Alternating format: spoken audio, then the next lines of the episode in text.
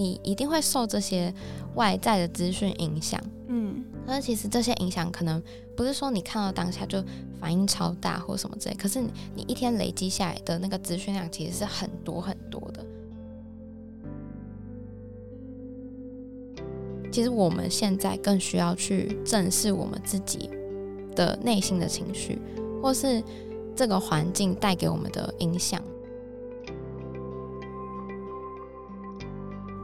很多时候是可能你会觉得很乱，然后你需要给自己一点时间去整理。其实我觉得可能大家没有没有那么重视这一块。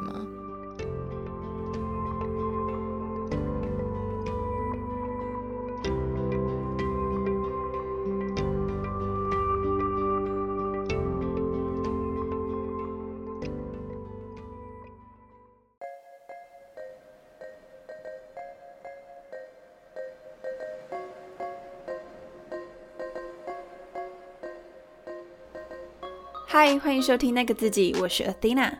在那个自己这个节目里面，会和你聊聊自我成长、自我照顾以及自我认识的主题，希望能够陪伴你在忙碌与烦闷的生活中，重新找到内在的宁静，看见自己最美丽的模样。如果你希望成为一个更好的自己，那就千万不要错过这一集，并且帮我按下订阅哦。你会不会有时候心情莫名闷闷不乐，却找不到原因？又或是有时候想整理自己的思绪，却不知道从何开始吗？相信我，这样的情形是非常非常常见的。那究竟为什么我们会有这样的状况？又可以如何解决这个问题呢？今天啊，就要来和 YouTuber 松雅来聊聊如何整理自己的思绪，让我们在这个纷纷扰扰的世界当中，能够拾得一片宁静。在上一集呢，我们和松雅聊到子弹笔记对我们的帮助，以及可以如何开始自己的子弹笔记。而在这一集呢，我们聚焦在松雅子弹笔记中有一个独特的设计，叫做情绪日记。当时我看到松雅设计的情绪日记，我深深被这个情绪日记给吸引住。因为啊，我自己是一个非常喜欢爬梳自己情绪还有行为的人，相信过去有听过我前面的内容的听众应该都很了解。在这种抽丝剥茧的过程啊，总可以让我一层一层剥开我的心。这时候你会发现一个最内在的一个自己，这样子的过程真的非常非常疗愈。那有的时候，我们其实都会想要去了解自己的情绪、自己的行为，却不知道可以从哪里开始。而松雅的这个情绪日记，就是让我们可以以一个非常简单的架构去整理自己，去认识自己。因此，如果你也想要认识自己的话呢，我觉得今天的内容一定对你非常的有帮助。那我们就赶紧收听下去喽。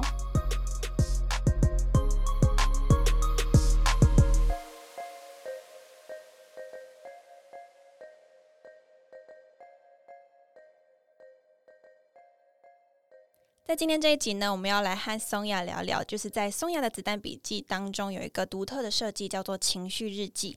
究竟情绪日记是什么，以及它对于自己有什么样的关联跟影响呢？今天我们就来和松雅聊一聊这个主题。那一开始就是想先问松雅，就是你在你的子弹笔记当中有一个情绪日记，好奇当初你设计这个情绪日记的理念是什么？然后还有情绪日记它本身的功能又是什么呢？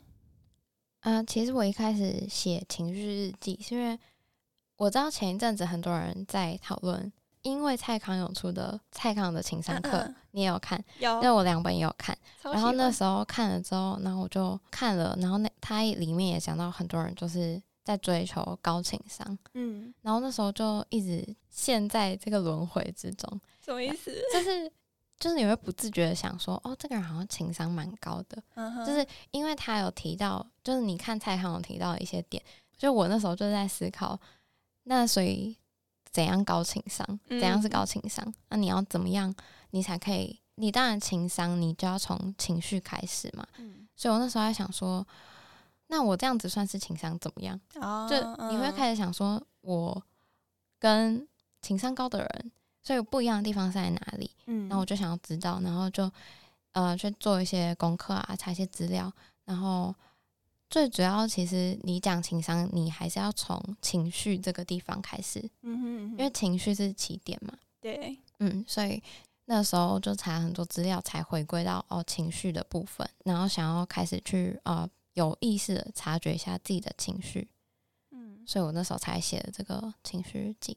哦，嗯，所以它的功能其实就是有点像是帮自己去觉察自己的情绪状态这样子。就从你一开始观察，然后你了解到自己的情绪，然后你开始辨识哦，我这样的情绪，然后还有你后面你情绪背后到底是有什么原因？哦，你发脾气，你是因为怎样的发脾气？啊，蔡康也有讲到，比如说你说你生气，可是生气其实有很多种。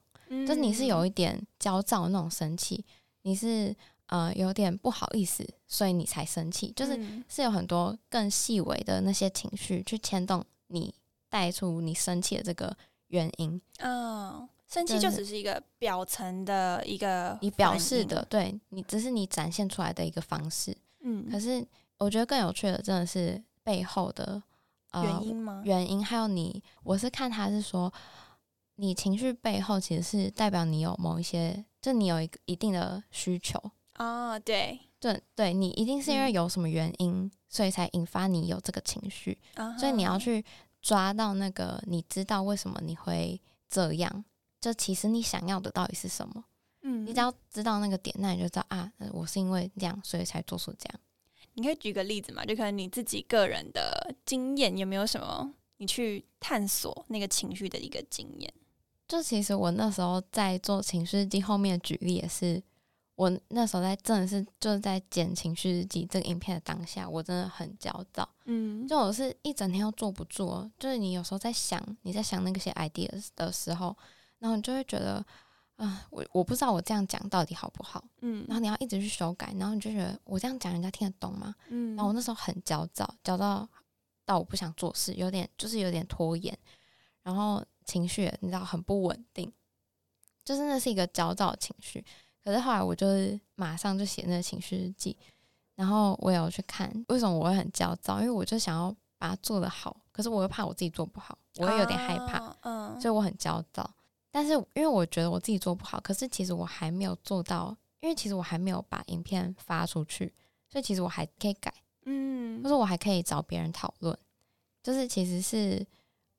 我害怕后面的那些结果，所以就影响到我现在，我很焦躁，就我表现出来是这样。但其实那我还没有走到那一步。嗯嗯，对，这个发现好奇妙，就是有一种原本以为自己是不可控制的焦躁，但其实你是找到了那个原因，然后你也知道可以怎么样去减缓自己这个焦躁的情绪。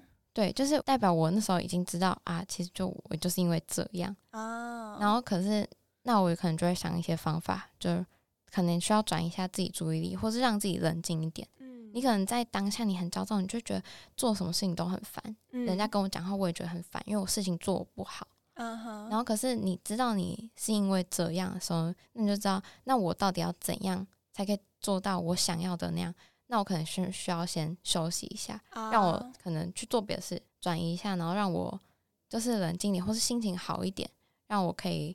呃，重新来看一下我自己到底哪一个部分我觉得不 OK，我要把它挑掉，然后重新找一些我觉得 OK 的地方，然后放回来，这样。嗯嗯，所以这时候才不会让那个情绪过度的笼罩着你，然后甚至影响到你其他的一些行为的感觉。对。哦，那我在蛮好奇，说你在情绪日记中，我印象中你会问自己好几个问题。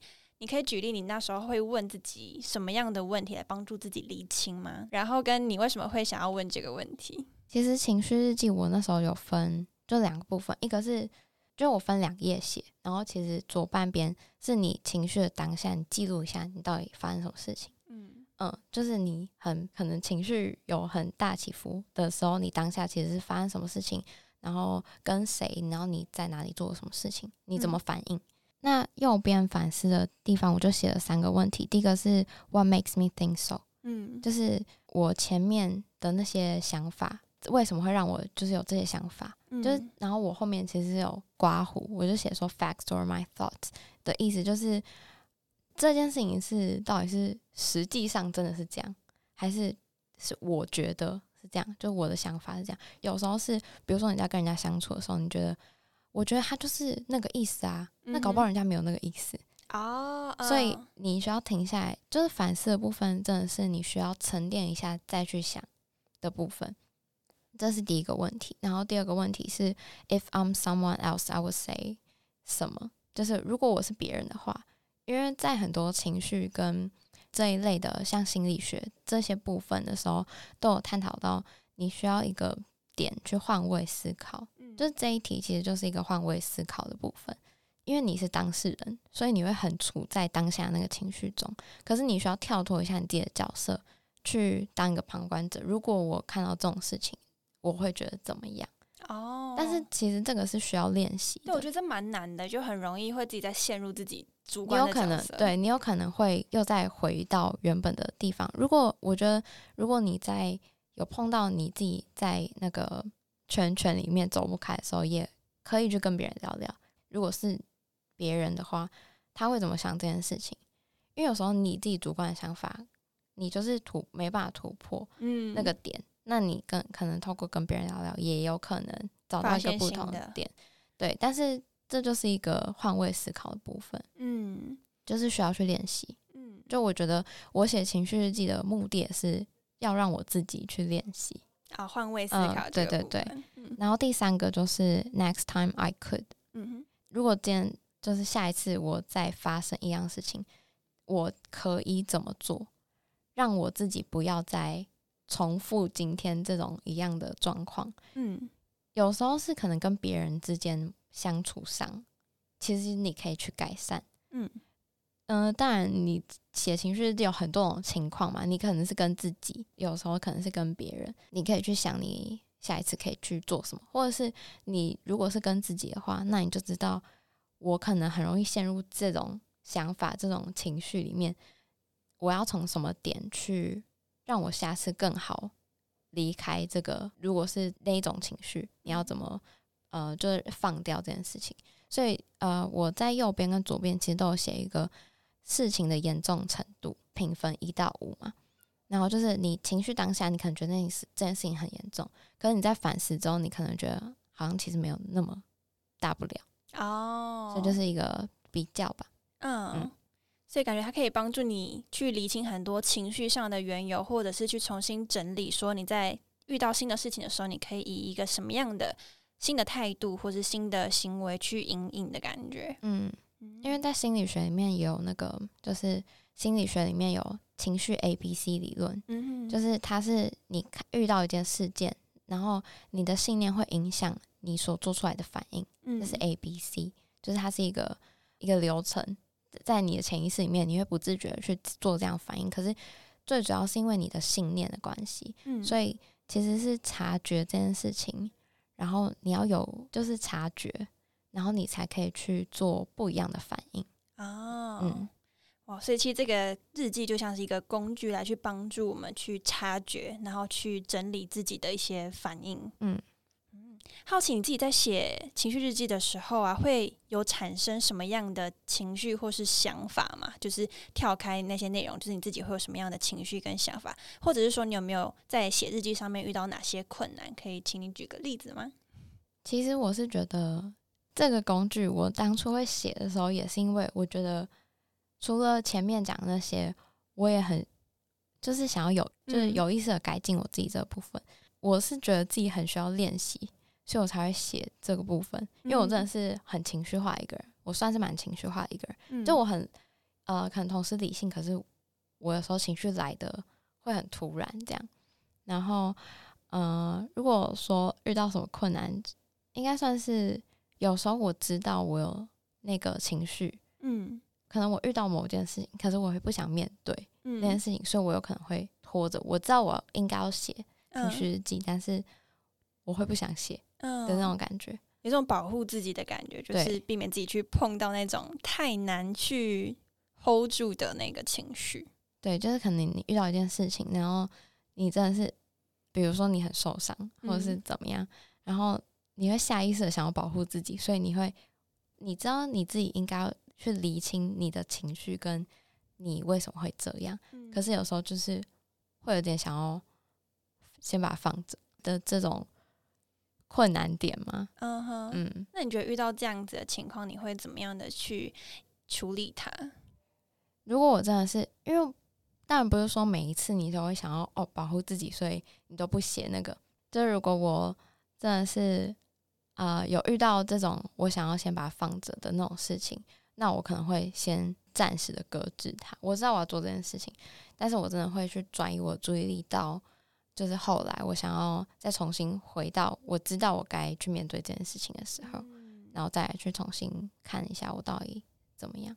就好像，其实如果你当下真的很想保护自己，其实也不用一直去督促自己说你必须要去理清，而是可以等到自己心情可能比较舒缓了，你觉得你准备好了，然后再来开始做这件事情，好像也是可以的。嗯，就是有时候就还是要给自己一点空间，我自己觉得，嗯，就是虽然我们都很想要变得更好嘛，应该这样说，就是你需要去督促自己变得更好，可是有时候你要为自己留点空间。嗯嗯。我就是那种，就是如果你难过、你受伤、你现在觉得脆弱，其实都没关系，你就好好的处在那个状态，我觉得也是很好，就是不用急着说自己一定要马上变好、马上好起来。对你就是完全的把自己放在那个，可是你要设停损点，我觉得设停损点是蛮重要，因为你总不可能说你一直处在那个，然后一直一直一直这样下去吧。也是，就你要设一个停损点，就是好，我真的差不多了，我知道我已经。放了这个事情一直这样子，已经够久了嘛？或者是我也发现差不多了，嗯，那我差不多，我该呃重新调整自己，然后再回来这样啊，嗯，就是设一个停损点，让自己可以啊修复，嗯。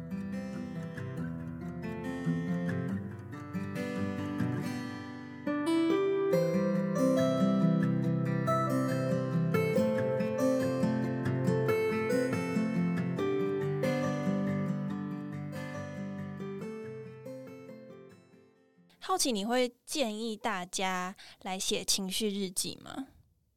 嗯，会啊。嗯，怎么说？就是 毕竟我都拍影片了，觉得听起来就是一个非常好的东西。可是其实我有我在查资料过程中没有看到很多就是跟情绪日记有关的，嗯，影片是真的很少，几乎没有。然后呃，文章的话，其实大部分都跟心理学有关，嗯，就是可能在一些认知疗法或者什么之类，在治疗或者什么之类。可是因为那个时候，当初我会就是想要做这部分，也是因为我们现在的环境、社会，我们接触到的资讯量嘛很多。其实，因为我们接触到的资讯量很多，然后你光滑手机，然后你看到那这些社会。新闻也好，朋友的讯息也好，或是大家的呃生活状况，或是你知道 I G，嗯，就是 F B 这些东西都好，就是你在接受这些资讯的时候，其实你有产生一些感觉，对你一定会受这些外在的资讯影响，嗯，可是其实这些影响可能不是说你看到当下就反应超大或什么之类，可是你你一天累积下来的那个资讯量其实是很多很多的。就是因为我之前是在看这个，在思考这部分的时候，也是看到呃有人说，在我们就阿公阿妈那那个时代，可能他们的生活很单纯，所以他们生活很单纯，他们一整天他们需要做的事情就这样，他们接收到资讯量其实就这样固定，差不多少少的，所以他们的情绪其实没有那么需要被，相较我们来说，其实我们现在更需要去正视我们自己。的内心的情绪，或是这个环境带给我们的影响，嗯，是这个环境带给我们的影响，然后默默的影响到我们，可是其实我们可能不会发觉，嗯，对，嗯，所以就是这种部分会让我让我就开始又重新再想到这情绪日记，就请自己的情绪的部分，因为其实我算是我自己在划那些资讯的时候。我都蛮容易受影响，我自己感觉得到，有时候我看到那些呃讯息，我会觉得很焦躁，或者很烦躁。嗯，然后是你自己可能做事做一做好，你心情有点不好，然后你就想划个手机，划一划也没有比较好，对，也没有比较好。嗯，就是你划你看了之后，然后呢，嗯，就你完全不是静下来思考你自己到底其实就是要干嘛或者是怎样的状态，你去划手机。你接受到的那些资讯，其实是让你的脑袋更混乱，就很杂，所以我才会觉得情绪日记是有一部分就是你自己要向内去，就是把这些东西内化吧，就是你要自己去想跟自己有关的事情。嗯嗯。的确，我觉得现在很多外在的刺激真的是非常多，而且刚刚你讲到的那个阿公阿妈那个年代接受的资讯量比较少。那个我刚刚你在边讲的时候，其实我也边想到那个新闻吗？还是文章？因为我之前也有印象，我看过。那我记得还有一句是说，其实我们现在这个时代的人接受的资讯量其实是已经多到，就是我们人其实是没有办法负荷的。对对，就是我们情绪没有办法去承载这么这么多刺激。而且其实哦，对，还有这个就是这个点，比如说你在划一个新闻，然后你朋友传讯息来，然后你又跳过去回你朋友讯息，但其实你的思绪，你有抓着你上一个看到新闻的那个情绪，只是你没有办法那么快的做转换。对，所以这就是这它会一直不断的残留。所以比如说你这样看，这就是跟嗯工作或者是你在做事情也有关系。比如说你在做一件事情，你很专注，然后突然一个讯息进来。然后你就打断你本来在专注的那个 moment，然后你去回一个讯息，然后其实可能那个人可能跟你讲一件什么，你的思绪其实会停留在上一个东西，嗯，然后你需要花更多的力气去再去重新回到你一开始的那个状态，嗯，所以其实是很整个过程都是一个很心累，对，真的。就是。我们生活的这些东西，其实会让我们整天会觉得真的好累。嗯，就我好想休息，可是我们休息的方式是滑手机，其实更可是根本就没有，就是你回不到一个往内找平静的那种。就是你在滑手机，你到底找的是什么东西？你一整天，你只是滑到最后，哦，累了，差不多时间到了，我要去睡了。嗯嗯，就这样。可是你也不是真的很放松的在休息的那种感觉。真的，我好认同啊！就是对啊，有时候划个手机，脑袋会变得更加浑浊，或者是说现在的一些新闻什么的比较偏负面一点。然后当下看，可能就觉得说，哦，我只是 follow 一下最新新闻，但其实那个情绪已经默默带到你身上。然后你现在再回来做事情的时候，你就会我自己来就会带着一种乌烟瘴气的感觉在做事情。所以它其实是一个影响非常非常深厚，就对于自己来说。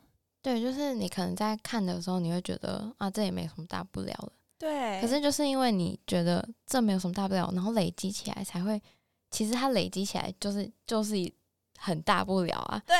对。它是很大的一件事情。因为你可能因为我觉得这个像比如说你说忧郁症或什么之类，这也是现在我们这个时代，或是我觉得真的很多人会文明病。对，这真的是文明病。嗯。所以就是呃，你一直向外去。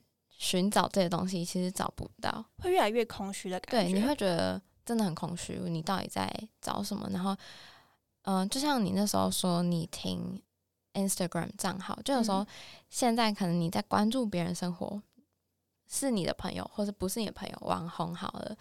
那时候觉得蔡康永讲的很好，就是大家表现出来是他想让你看到的，他的那个。嗯，他的那个橱窗，对他的橱窗，嗯，可是不是代表就是大家永远都是对啊，也不是你真正就是 always 都是那个状态，那就是大家表现出来的一个就部分而已。嗯，就我想要让人家看到我是这个样子，但其实你有很多不同的样子嘛。嗯，然后对，为什么要讲这个呢？对。就是嗯，回到情绪日记的部分，就是其实是一个可以呃帮助我们去厘清自己现在的情绪，跟外界去做一个澄清的感觉吗？对，就是因为你知道文明病，你可能很多事情都是因为你看了别人，嗯，觉得自己怎么样，嗯，然后你开始那个情绪，你就会嗯，你知道很深陷在。当然，你可能啊，你生病了，你真的是需要需要去医院找专业的帮助嘛？可是其实有时候，很多时候是你，我们可以自己在前面静下来先去整理。对，嗯，就是很多时候是可能你会觉得很乱，然后你需要给自己一点时间去整理。嗯，只是我觉得可能大家没有没有那么重视这一块嘛。嗯，就你没有去整理，所以到最后你会变得自己整个很焦躁，然后不知道在焦躁什么。对，就是我觉得这是大家的现在的常态吧。嗯，的确，所以非常推荐大家可以来写情绪日记。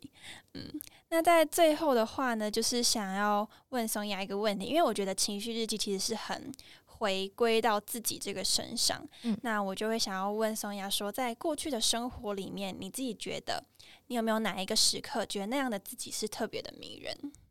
我觉得，如果说特别迷人，就是我觉得我很怀念，嗯，之前自己去法国，嗯，然后去上课的那个时候。就是其实那个过程是，就遇到还蛮多困难的。可是我觉得是，就我会很怀念那个时候有这么多打击，可是我很努力的在往前走，因为我知道我自己在往前，我知道我自己在向前，然后是去做我喜欢的事情，或就是我自己想要去做的，就是那是我想要的。可是很辛苦，或是我真的是遇到很多有的没的事情，嗯，然后那时候觉得压力很大，很挫折。可是我很努力的在做的那个时候，我会觉得就很怀念自己那个时候，就是一个很投入在努力，然后去好好生活的感觉。对，就是你知道中间其实很不简单，嗯，可是会让人怀念那个不简单。我觉得这个好像可以直接再另外做一集，就是你跟你的法国的一个故事。所以你是说？或许，或许之后我们可以就是，呃，如果你有兴趣的话，我们可以再来做一集。嗯，好，那这样听下来，其实我觉得松雅真的是一个很认真在生活的一个人，然后也很努力的去觉察自己的无时无刻的状态。对，那如果大家真的对松雅非常有兴趣的话呢，我也会把他的 YouTube 链接放在资讯栏的地方，大家可以去搜寻看他所设计的子弹笔记还有情绪日记哦。谢谢，谢谢，拜拜。